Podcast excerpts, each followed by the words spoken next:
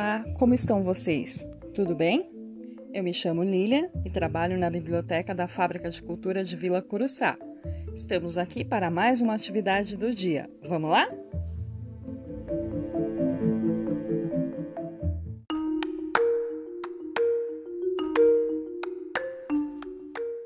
Edgar Allan Poe é um verdadeiro gênio. Criador de uma literatura inquietante, ele maneja como nenhum outro a arte de aguçar a curiosidade pelo imprevisto, pelo terror. Sempre numa atmosfera de suspense, esse escritor norte-americano do século XIX, que inventou o conto policial e o thriller psicológico, junta em suas narrativas elementos perturbadores, como o sobrenatural, o fantástico e o insólito. Os contos repletos de mistério trazem detalhes minuciosos de sentimentos, lugares e personagens e envolvem profundamente o leitor. Ele nasceu em 19 de janeiro de 1809. Sua história é marcada pela morte da mãe, o abandono do pai. Depois ele foi adotado, teve problemas com o pai adotivo. Começou a carreira como poeta em 1827, se casou com a prima dele, mas em 7 de outubro de 1849, aos 40 anos, faleceu de causas desconhecidas, dois anos após publicar seu conto O Corvo, que teve enorme sucesso.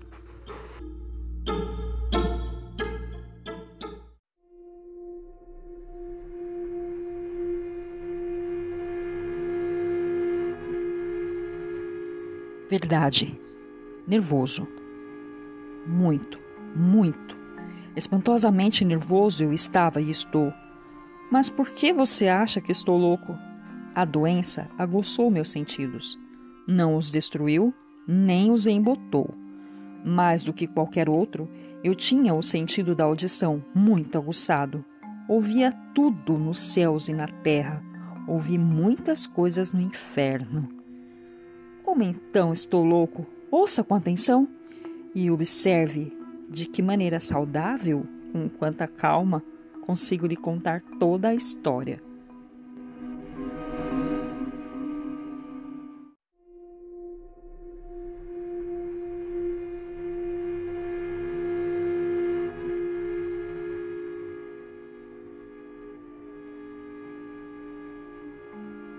Impossível dizer em que momento a ideia invadiu minha mente, mas tão logo foi concebida, obcecou-me noite e dia não havia objeto, não havia paixão.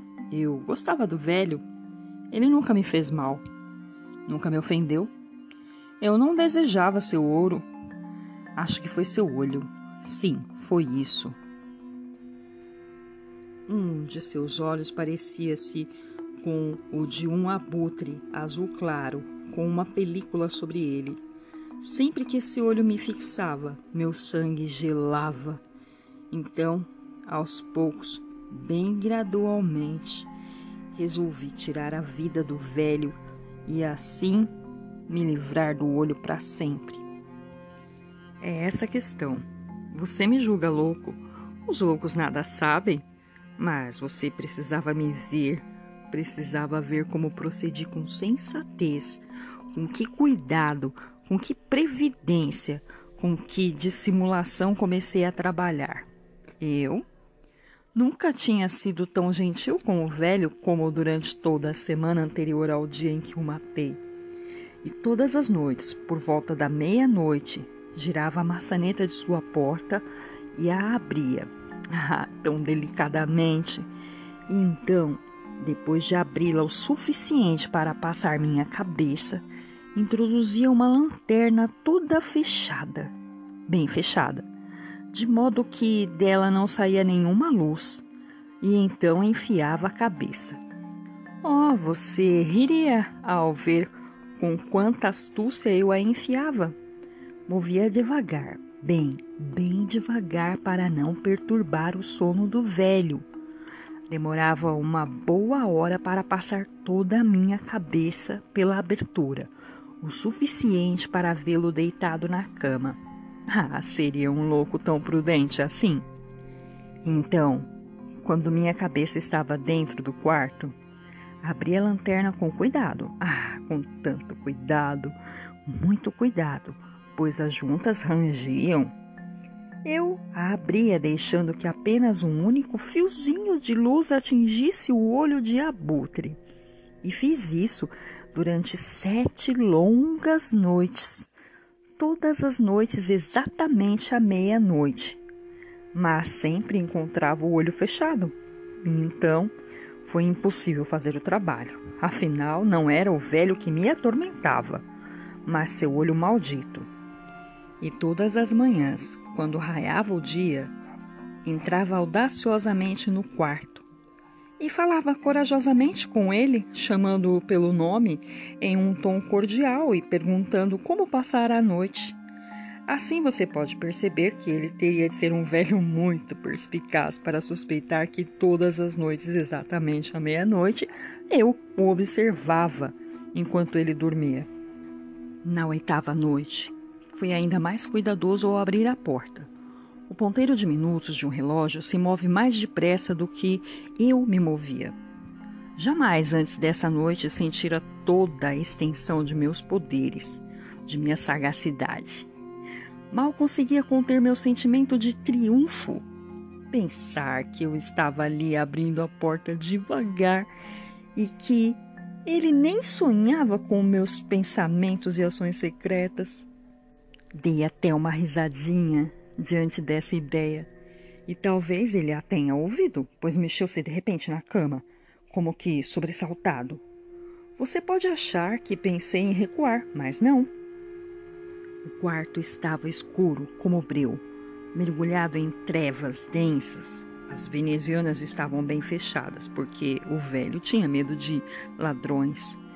Eu sabia que ele não conseguiria ver a porta se abrindo e continuei empurrando-a cada vez mais, cada vez mais.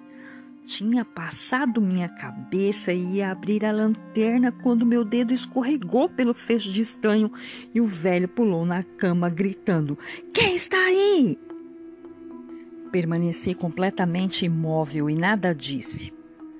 Por uma hora inteira não movi um único músculo e durante todo esse tempo não o ouvi tornar a deitar-se. Ele continuava sentado na cama escutando, exatamente como eu fizera noite após noite escutando os anópios na parede. Então ouvi um leve gemido. Sabia que era um gemido de terror mortal. Não era um gemido de dor ou de pesar. Oh, não! Era um som baixo e abafado que saía do fundo de uma alma sobrecarregada de pavor. Eu conhecia bem o som. Muitas noites, exatamente à meia-noite, quando todo mundo dormia, ele escapava de meu próprio peito, intensificando com seu eco pavoroso os terrores que me perturbavam Conhecia, repito, muito bem esse som. Sabia que o velho sentia e tinha pena dele, embora meu coração risse. Sabia que estava acordado desde o primeiro ruído leve, quando se virou na cama. Seus temores só haviam aumentado desde então. Ele tentava convencer-se de que não havia motivo para isso, mas não conseguia. Dizia para si mesmo: é apenas o vento na chaminé. É apenas um rato correndo no chão. Ou é apenas um grilo cricrilando. É, ele tentava se confortar com essas suposições, mas eram todas inúteis. Todas inúteis. Porque a morte, aproximando-se, insinuava-se com sua sombra negra diante dele e e envolvia sua vítima. E era a influência fúnebre da sombra despercebida que o levava a sentir, embora nem visse nem ouvisse, o levava a sentir a presença da minha cabeça no quarto.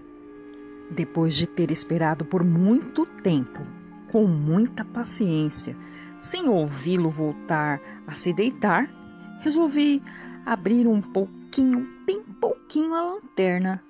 Abria, vocês nem podem imaginar quão furtivamente, bem furtivamente, até que, afinal, um único raio pálido como um fio de aranha, saiu da fenda e alcançou o olho de abutre. Estava aberto, bem aberto, e eu fiquei furioso ao avistá-lo. Eu o via com total clareza, todo azul fosco, recoberto por um véu pavoroso que congelava até a medula dos meus ossos. Mas não via mais nada do rosto ou da pessoa do velho, pois dirigira o raio como que por instinto precisamente ao maldito lugar. E eu já não lhe disse que o que você considera loucura é, na verdade, uma acuidade excepcional dos sentidos? Pois então chegou aos meus ouvidos um som surdo, rápido, como o de um relógio dentro do bolso. Também me era muito familiar aquele som, era o coração do velho batendo, o que aumentou minha fúria, assim como as batidas em um tambor estimulavam a coragem de um soldado. Mas eu me contive de novo e percebi sem me mexer. Mal respirava, segurava a lanterna imóvel, Tentava manter o raio o tempo todo sobre o olho. Nesse meio tempo, o tamborilar diabólico do coração aumentou. Tornou-se cada vez mais rápido e a cada instante parecia mais alto. O terror do velho devia ser extremo. Soava cada vez mais alto a cada momento que passava. Você está entendendo? Disse que estou nervoso. Estou. E então, no meio da noite, em meio a um silêncio pavoroso daquela casa velha, um barulho instalou em mim o mais incontrolável terror. Por alguns minutos, ainda me contive e permaneci imóvel, mas as batidas tornavam-se cada vez mais fortes e cada vez mais fortes. Achei que o coração ia explodir. E então Fui tomado por uma nova angústia. Algum vizinho poderia ouvir o barulho. A hora do velho chegara.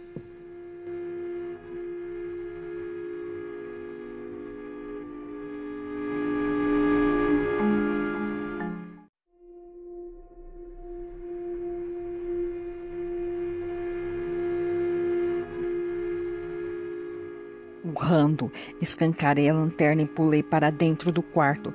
Ele soltou apenas um grito, só um. Em um instante derrubei-o no chão, puxei a cama pesada para cima dele. Então sorri alegre, considerando a minha tarefa praticamente terminada. Mas por muitos minutos o coração continuou batendo abafado. Isso, contudo, não me perturbou.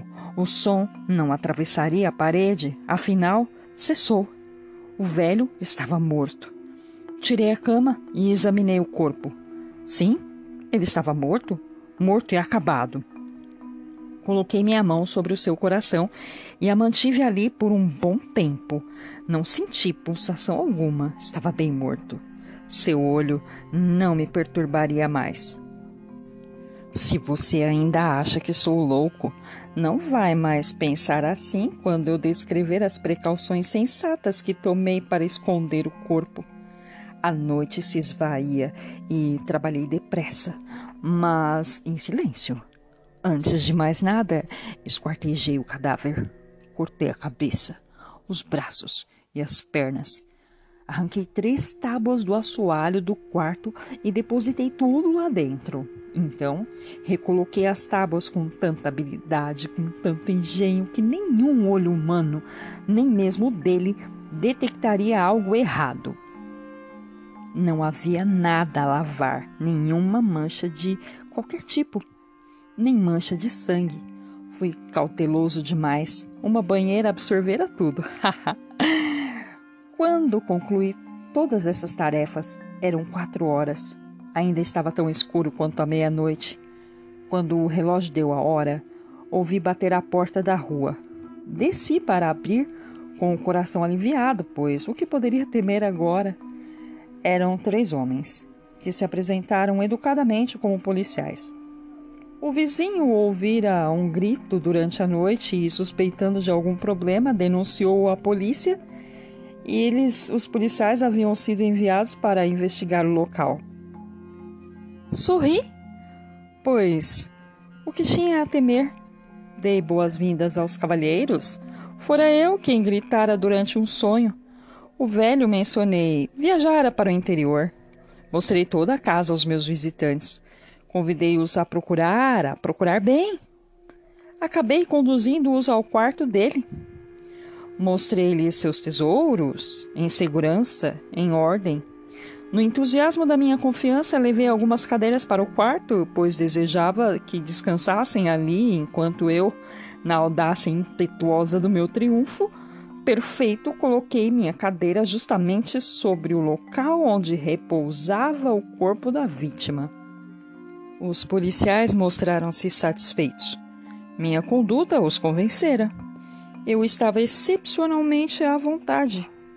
Sentaram-se e começaram a conversar animadamente. Eu participava contente. Logo, porém, senti que empalidecia e desejei que fossem embora. Sentia dor de cabeça. Um tilintar em meus ouvidos, mas eles continuavam sentados, conversando. O tilintar tornou-se mais nítido persistia e tornava-se cada vez mais nítido ainda.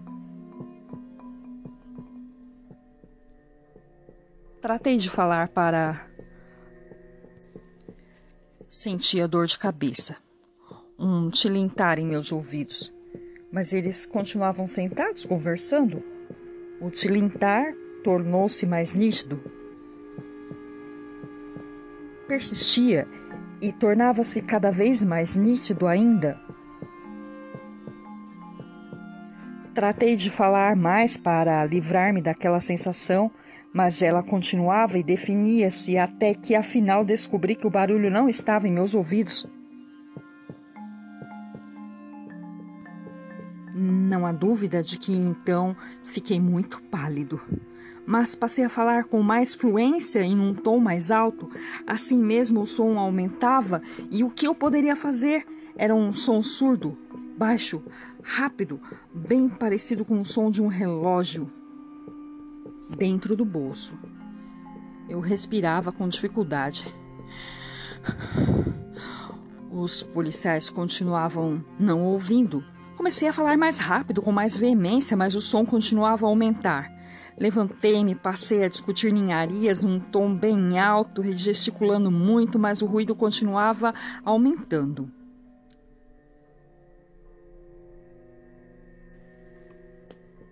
Por que eles não iam embora? Andava pesadamente para lá e para cá, como se estivesse furioso com as observações dos homens, mas o ruído continuava aumentando. Oh Deus, o que eu podia fazer? Eu espumava, vociferava, insultava, agitava a cadeira na qual me sentara e arranhara as tábuas, mas o ruído se sobrepunha e continuava aumentando, aumentou mais e mais. E ainda assim os homens continuavam conversando, rindo e sorrindo. Seria possível que não estavam ouvindo? Deus poderoso? Não, não. Eles ouviam, suspeitavam, sabiam, estavam zombando do meu horror. Era isso que eu achava e ainda acho. Qualquer coisa era melhor do que aquela agonia, qualquer coisa era mais tolerável do que aquela zombaria. Não aguentava mais aqueles sorrisos hipócritas. Senti que se não gritasse morreria. E agora, de novo, ouçam! Mais alto. Mais alto. Mais alto. Miseráveis! Berrei. Parem de fingir! Confesso! Arranquem as tábuas! Aqui! Aqui! São as batidas do seu coração hediondo.